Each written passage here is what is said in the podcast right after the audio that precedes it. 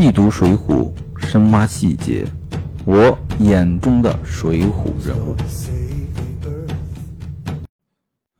上一回我们说到，宋江啊，用手里的钱和权，啊，笼络了众多好汉，玩转整个江湖，可以说整个江湖都为他所用。那宋江是书里面的一个主要人物，绝对的男一号。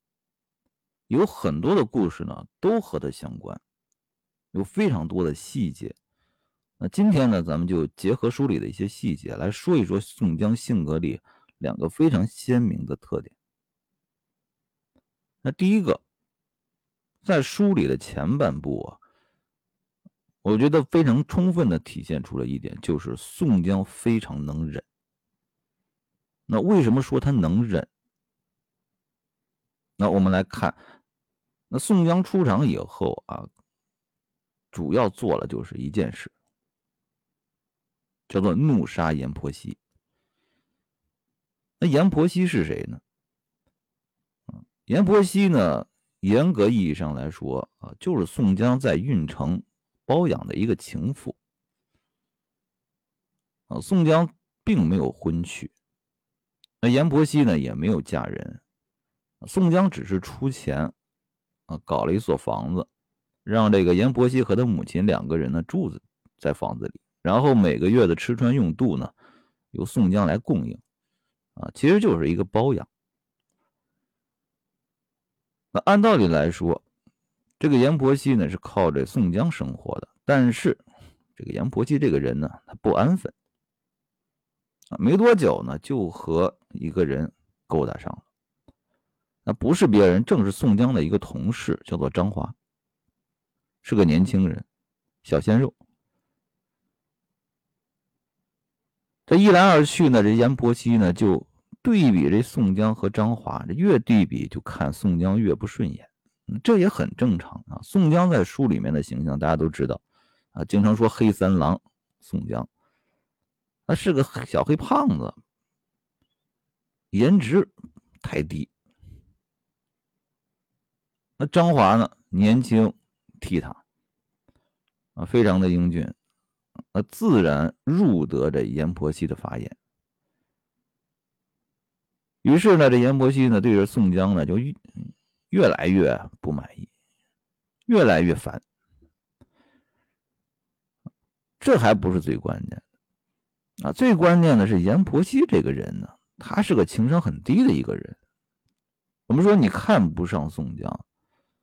也可以，啊，你和人私通也可以，但是呢，你得知道你是要靠宋江生活的，那大面上的尊重啊，你最起码要有，你必须要维持与宋江之间的关系。但是这阎婆惜啊，太年轻，他不干呢，他看不上，我就是看不上。我就是不愿意伺候你宋江。那见了宋江以后呢，要么就是非常的冷淡，非常的冷漠，要么就是恶言恶语，不愿意再和宋江来往。那这件事呢，阎婆惜的妈妈母亲非常着急啊，她心里知道这个利害关系啊，她是在千方百计想维持和宋江的关系。那这件事情，宋江知不知道呢？那书里面啊没说，但是我们想一下，宋江在当地啊是一个什么角色？他虽然只是啊运城的一个押司，一个小吏，但是他手里的势力可绝对不小。咱就不说江湖上那些好汉啊，都。听说过宋江的大名，在运城啊，比如说这个卖早点的王老汉，宋江还笼络他，然后送给这王老汉一副棺材。那宋江在当地啊笼络了很多人，像这种事情啊满城皆知，怎么会宋江可能不知道呢？所以说宋江绝对知道。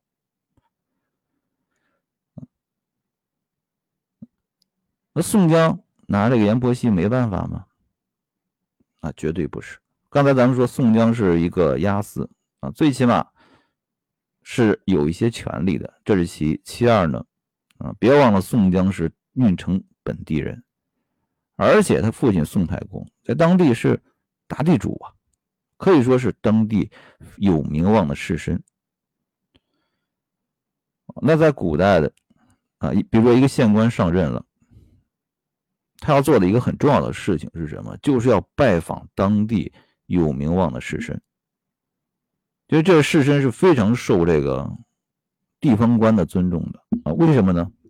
也很简单啊，古代的官府啊，这些政府，他的呃能力管理能力没有那么强啊，力量达不到，有很多的这个管理的事务。要依赖当地的士绅来完成，也就是说，中国传统社会其实是一个士绅社会，真正掌握底层权力的是士绅。这士绅从哪来呢？比如说这个一些当地的读书家庭啊，家里出过举人，那么你这一下子就进入士绅了，士绅阶层了，在当地就有名望，那很多。官府的事情就要拜托你来完成。那宋江的家庭基本上就是运城当地标准的一个士绅的家庭，啊，可以说他要整治这个阎婆惜是轻而易举的一个事情，啊，但是人家宋江就当不知道。啊非常有意思，那宋江最后是做了梁山泊的第一好汉啊，对吧？头把交椅。那我们看这个《梁山水浒传》里面，梁山泊上多少好汉是因为这个女人这件事情大开杀戒？比如说石秀、杨雄啊、武松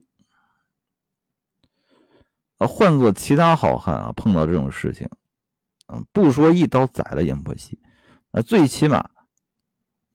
以一个普通人的视角来看啊，得知这件事情以后，可能最起码你要把阎婆惜怎么样打一顿赶出去啊，或者断绝关系。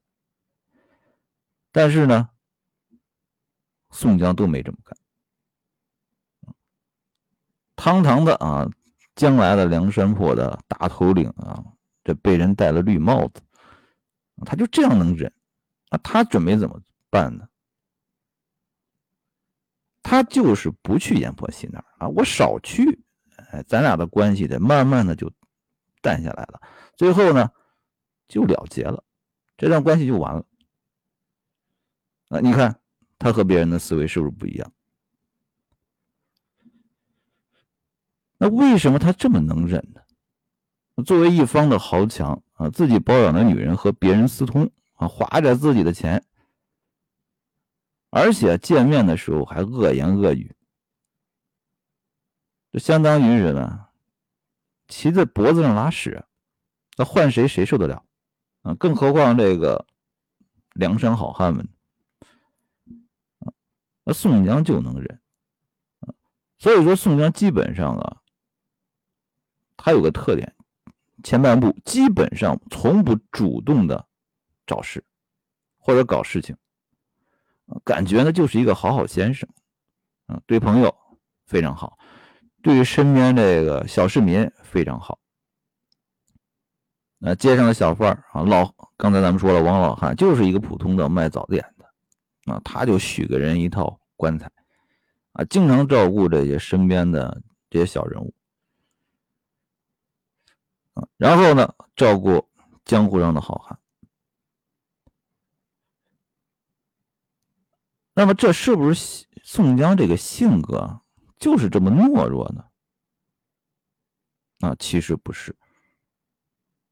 我们随后来说。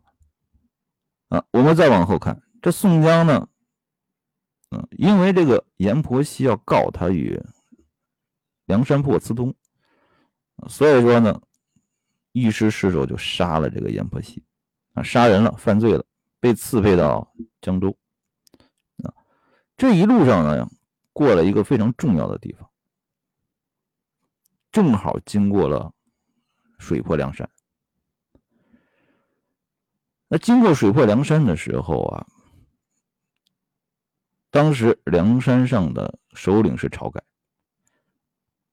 那晁盖肯定不能眼睁睁的看着宋江被刺配啊，所以说呢，早就准备好了，就把这个宋江和这个押解宋江的官人啊，给请到了山上啊，说是请啊啊，其实就劫持到山上了。本来就准备把这两个工人啊、公差给宰了，让宋江呢留在山寨，就请你入伙。但是呢，宋江不干啊！而且晁盖请宋江上来是请他当什么？当大头领。哎，你救了我们的命，我们要报你的恩，你来梁山上当头。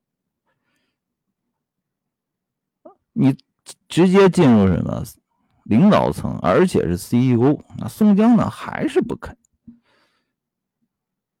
那为什么不肯呢？那为什么宋江不来做头领呢？那以后你不是还得要到梁山上当这个头领，而且开始还是做的二头领？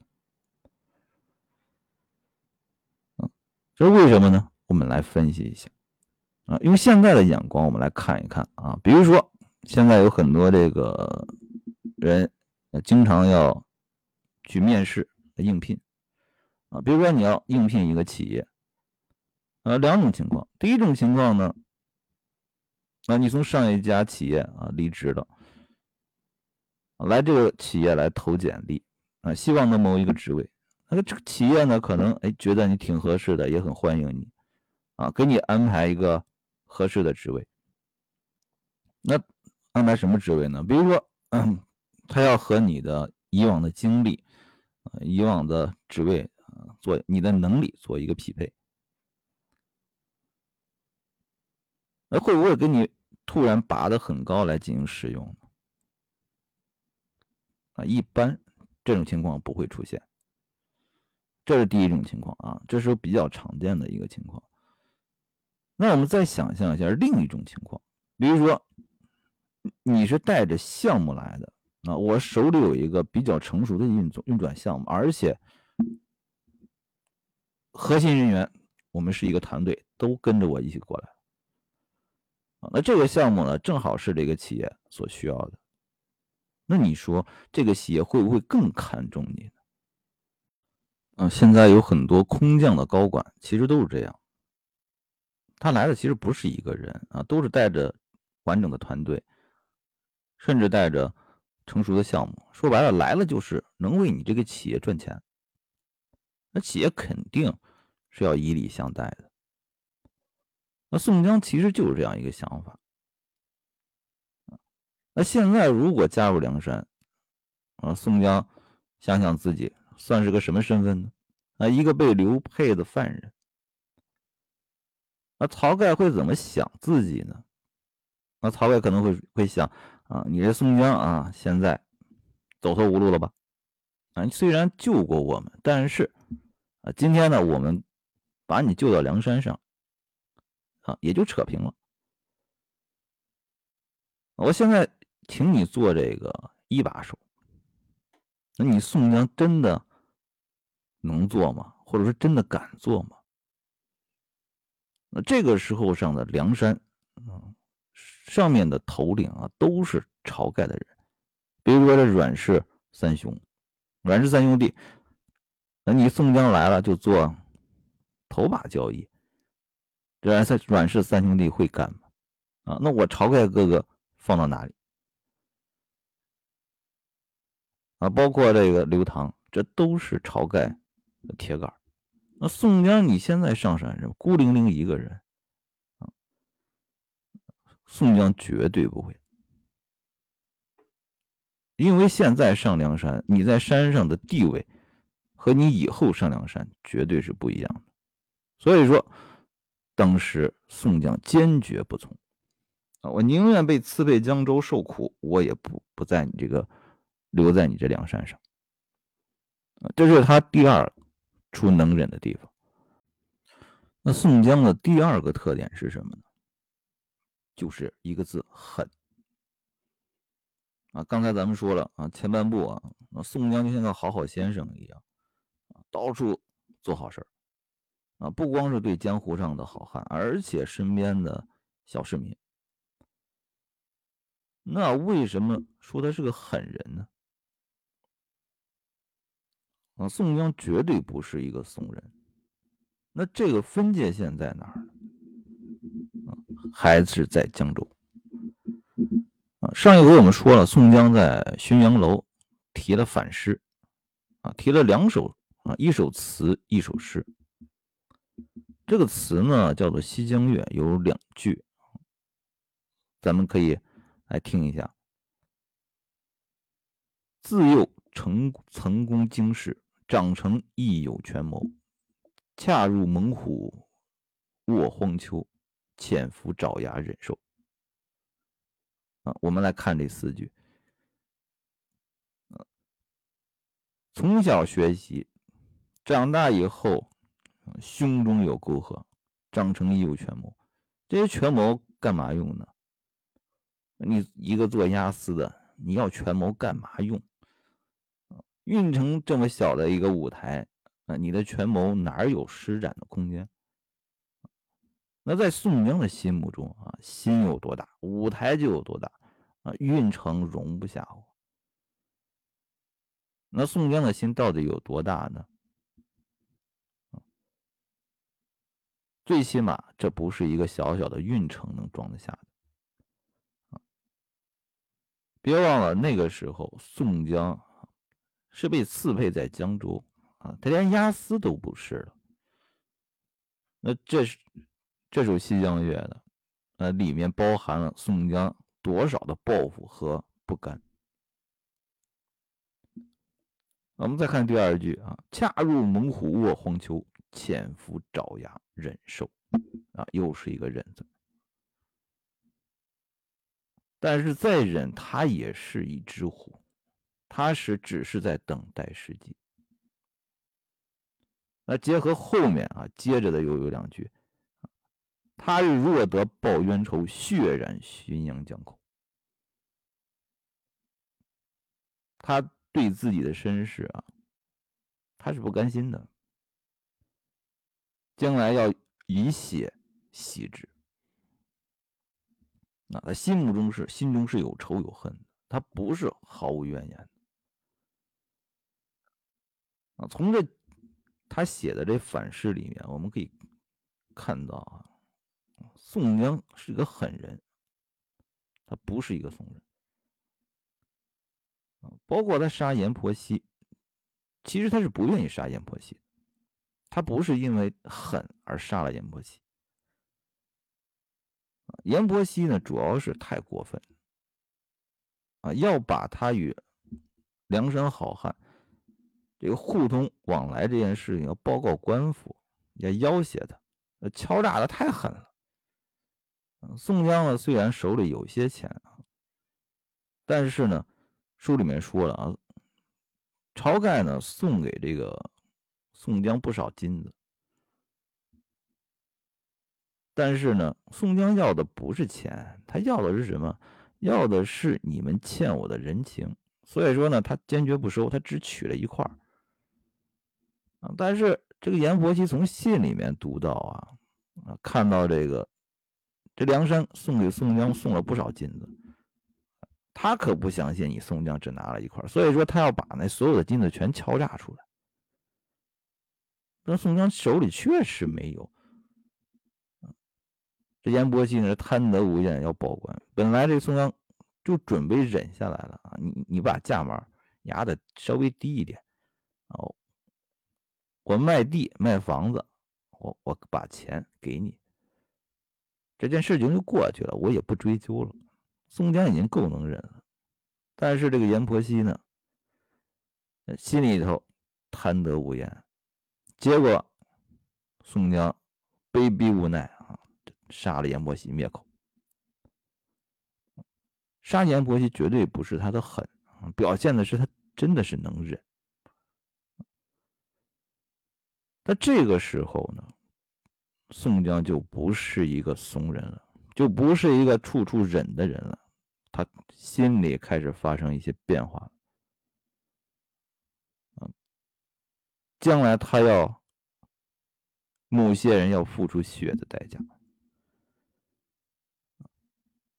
上一回我们也说了啊，他提的反诗里面还有两句：“他日若随凌云志，敢笑黄巢不丈夫。”这是要成什么？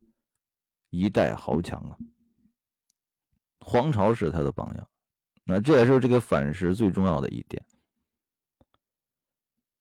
那这几句诗什么时候提的？那被刺配江州，这个时候啊，他去这个浔阳楼喝酒，喝醉了写的。咱说酒醉吐真言，那这几句诗啊，吐露的就是宋江真正的心里话。他不是一个好好先生，他是胸中有沟壑的。啊，那这些真话，宋江呢？从来没给别人说过，也没有流露出来。可以说，他身边的人啊，应该都看不到这心里面最真实的想法。那宋江狠，他能狠到什么程度呢？啊，我们可以看啊，宋江在刺配江州以后，他身上发生的一些故事。嗯，宋江呢提了反诗以后呢。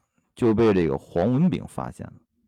这黄文炳这个人呢，也是个搅屎棍啊！看到这首反诗以后呢，啊，马上就报官啊，要抓这个宋江。那宋江呢，为了这个保命呢，啊，开始就是装疯。那怎么装疯呢？那够窝囊。随地大小便，在这屎尿堆里打滚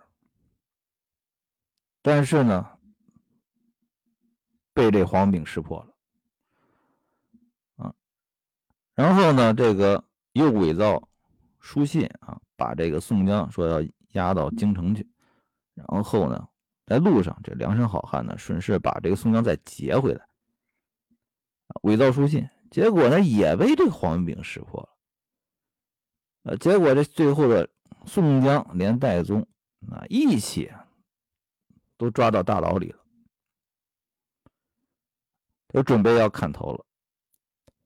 那么在这个法场砍头的现场，这个梁山好汉，包括这个宋江在江州当地结识的一些豪杰，啊，一起劫法场把他救出来了。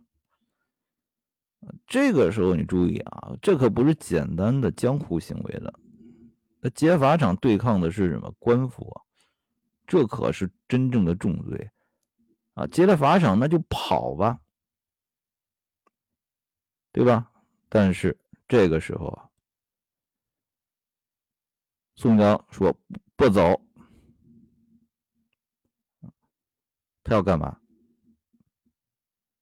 别忘了那句是血染浔阳江口。他要干嘛呢？我要把我心目中的那个仇人要宰了，要杀了谁呢？黄文炳。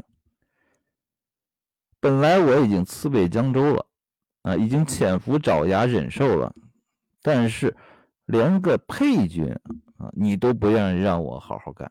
我与你黄文炳无冤无仇，你为什么这样害我？我潜伏到现在容易吗？结果到现在闹一个什么？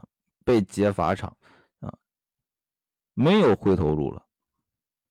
于是呢，他不走，要找黄文炳报仇。啊，书里面是怎么说的？啊，不但抓了黄文炳，给他杀了，而且把黄炳一家老小杀的干干净净。这就是宋江的本色，那绝对够狠的。这个时候，宋江就没有第二条路可以走了，只能上梁山了。但是我们知道，这个时候上梁山，宋江和当初就不一样了。这个时候上梁山，他是身边是有人的，他在江州啊笼络了一批好汉。比如说像戴宗啊、李逵啊，这将来都是宋江在梁山上的铁杆啊。包括像这个张衡啊、李俊呢，这都是在江州认识的。那这些人都跟着他上了梁山，这不是我宋江单独一个人上梁山了，我是带着什么？带着自己的班底来的啊！我有自己的团队呀。那我在这梁山上，我就有话语权，我说话就硬气！这就是说，这个职位不是你给我的啊，不是说你赏我一个二当家的啊，这是我靠自己的实力理所应当拿到的，那这就完全不一样。这是宋江够狠的一个例子。那后面呢？这例子就更多了。啊，我们可以举两个例子。啊，第一个呢，就是和秦明有关；另一个呢，和卢卢俊义有关。都是什么？都是宋江出一些损招啊，把这个秦明和卢俊义转上梁山。啊，我们先说这个秦明。霹雳火秦明呢，是当时朝廷的一个武将。和宋江呢打仗，武艺呢非常很高。这宋江呢上了梁山做了头领以后啊，他主要的工作就是两件事情啊，一个事情呢就是到处吸纳各方的好汉，一个方面呢就是和这个朝廷要扯上关系啊，拉拉关系，准备接受招安，为招安做准备。那吸纳好汉呢，是壮大自己的势力，但是被朝廷招安这件事情更重要啊！你势力大，这是其一；其二呢，你还要有一定的人才，就是朝廷也要看重你的人才储备。那为什么他要转秦明上山呢？啊，你注意，秦明当时是一个。朝廷命官武将，一个现任的军官，啊，这种人上了梁山，啊，这就是我人梁山人才库的什么重要资产，啊，官职不低，啊，于是呢，就一定要把他转上梁山，弄到梁山上来，要改变梁山上这些头领们的人才结构，啊，原来呢，你想那个人才结构是什么？都有些什么人？比如说这个晁盖那一帮人，当地的地主啊，渔民啊，江湖的流浪汉说白了，没有几个有正当职业的，说这个层次都偏低。那宋江呢，看到这些武艺高强的武将，后期基本上都想弄到梁山上来。要改变这个梁山的人才结构，那宋江是怎么把秦明给转到梁山上来的呢？用了非常损的一招。他是怎么做的呢？这宋江啊，抓住了秦明，让他入伙。那秦明。不干呢？那人家受朝廷恩惠啊，是有官职的啊，最起码也要坚持两下。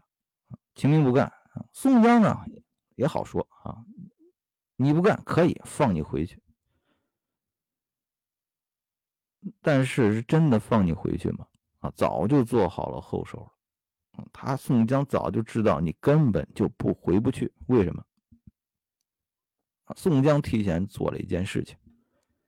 啊，他派这个人啊，冒充秦明的兵马，就穿上这官军的制服，啊，把这个城外的这个老百姓的房子点了，人杀了，就冒充这个秦明的人干这些事情。结果呢，这秦明啊，从这个宋江在营里面啊，单枪匹马就回城了。看到这城外这一片狼藉，还不知道怎么回事这这这这这这我两天没回来，怎么成一片焦土了？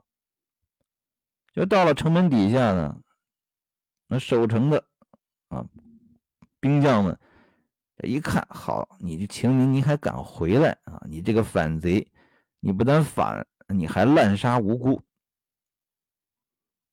就拈弓射箭啊，差点没给秦明射死。于是，这宋江就使了这一个反间计，让你这个秦明。就永远回不去了。但是我们想想，为了赚一个清明上山，付出了多少代价？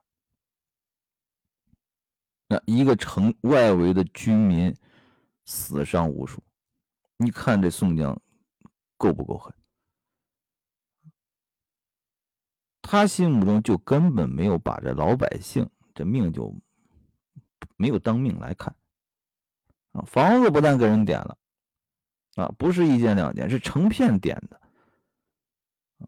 只是为了断一个人的后路！这和书的前半部宋江表现的那个好好先生，真的是天壤之别，可以用四个字来形容，简直是心狠手辣。那更气人的啊，还有。那就是赚这个卢俊义上山，他为什么要赚人家卢卢俊义上山呢？这卢俊义呢，是当时江湖上号称第一条好汉。就说这个卢俊义传说啊，这个武艺最好，外号这个玉麒麟。但是这个卢卢俊义呢，他不是官府的人，他可以说是什么当地一等一的大财主。可以说是一个有钱有势的这样一个人。那这样的人的话，类似于我们现在说的这个中产阶级，这种人的话，怎么可能上梁山呢？啊，卢俊义是特别安分守己的，家里有屋啊，又有田，生活乐无边。但是你这种日子你过不了，为什么？宋江需要你。那宋江为为什么需要卢俊义？刚刚咱们说了，他要提高梁山好汉的层次啊，对吧？你这天下闻名的第一条好汉，那你要上了梁山，那我们梁山泊这人才素质，这名气，对吧？这将来在朝廷那儿，这能换大价钱。所以说，为了提高我们梁山的知名度，为了提高我们梁山的资产。你卢俊义必须来，那怎么把卢俊义转上梁山呢？啊，如果说强迫啊，你卢俊义又不是官府的人，我把你卢俊义抓到山上，强迫行不行呢？那不行，那人家江湖闻名的第一条好汉啊，如果传出去不好听。再说卢俊义这人性格也很刚。这条绝对不行。那用了一个什么招呢？和秦明一样啊！我把你的后路全给你断了，我我看你怎么办？那怎么断卢俊义的后路啊？那设计了一个非常缜密的一个计划。首先呢。这个卢俊义呢，他有个管家叫李固，啊，这个李固呢非常重要，啊，梁山呢首先呢把他俩呢骗到梁山上做客，啊，这个时候呢，宋江先和这个卢俊义谈啊入伙的事情，啊，不出宋江和吴用意料之中哈，这卢俊义不干，我家里啥都有。要啥有啥，我干嘛要来你这梁山呢？做反贼呢？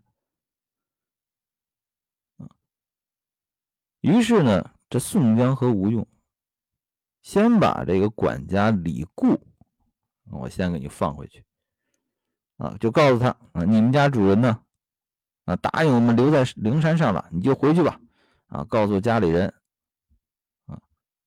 自己处理家产就完了。我卢俊义就不回去了。然后卢俊义那边呢，就热情挽留啊，咱也不是强留你啊，对吧？啊，天天请你吃饭啊，天天表达对你的仰慕之情啊，多留你住两天，玩两天啊，拖住你。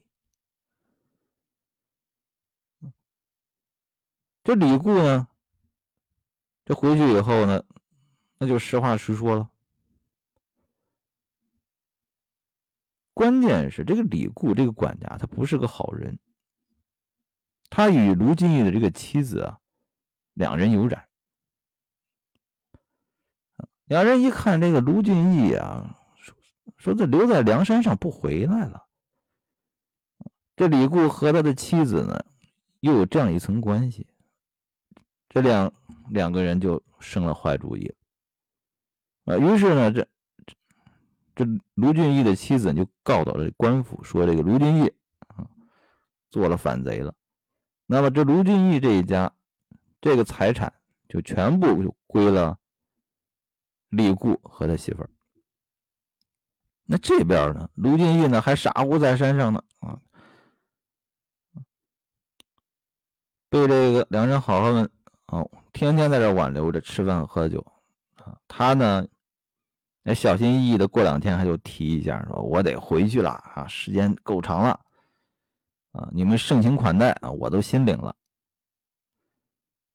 那宋江呢这边呢啊，也虚情假意的啊，再玩两天啊，再玩两天，尽量就把这个时间拖延下去。到这个时机成熟以后呢，就把卢俊义放回去了。这卢俊义回去以后，等着他的是什么呢？然后可以想一想，呃，卢俊义和李固从家里走的时候，家里是有财有势，啊，一代名流。而且回去以后呢，什么也没了，家产变成人家的了，自己变成什么逃犯了，通缉犯了。这老百姓啊，一看，哎呦！这不是卢俊义吗？您还敢回来呀？您不是上了梁山做了反贼了吗？啊，您的家都变成人家李固的家了，你怎么还回来了？这卢俊义啊，傻乎乎的，他还不信啊！这这才多少日子，那怎么就变了天了？啊，傻乎乎的还自投罗网，回家要看看。啊，结果回到家，这个被李固暗中安排人去报官，一下子。被抓入了大牢，而且这个李固啊，就用卢俊义你自己的钱，我花钱要谋你的性命，要问你一个谋反之罪，一绝后患。啊，这卢俊义呢，虽然没有真凭实据啊，但是人家李固使钱了呀，而且李固花钱绝对舍得，对吧？本来这钱就是什么卢俊义的。又不是他自己的钱啊，相当于花你的钱要要你的命啊！花钱的人肯定舍得。说话间，这个卢俊义就要被砍头。那这个时候呢，啊，梁山好汉来了啊！宋江领着人来干嘛？劫狱来了，把这卢卢俊义给救出去了。那。这个时候，我再问你，卢俊义，你何去何从？那卢俊义这时候无路可走，只能上梁山了。那为了要把这个卢俊义弄到山上，啊，你看看，把人家这家搞得家破人亡，本来是一个社会名流，搞成了一个什么？通缉犯，整个卢家完蛋。那读者读到这儿的时候，我想没有一个人啊不为这卢俊义抱屈的。因为卢俊义这人啊，非常的安分，没招谁，没惹谁呀，结果就被人一步一个扣给害了，啊，家也给搞没了，只能落草为寇了。那像这样被梁山啊，用这样的狠招赚上、赚入伙的人不止他们两个，有很多好好汉啊，都是被这个宋江或者说吴用设计赚上来的啊。如果说他们卢俊义像这种，他如果说有罪的话，啊有问题的话。那你唯一的问题就是说，你天下武功第一，你到梁山上，你能做我们的什么？我们可以用一个词来形容，你能做我们梁山的花瓶。宋江为了让我们这花瓶啊更加的增色还假模假式的啊，请卢俊义做什么大头领。卢俊义虽然安分守己，但是可不傻，对吧？我虽然天下武功第一，但是你宋江请我做大头领，那可是万万不可。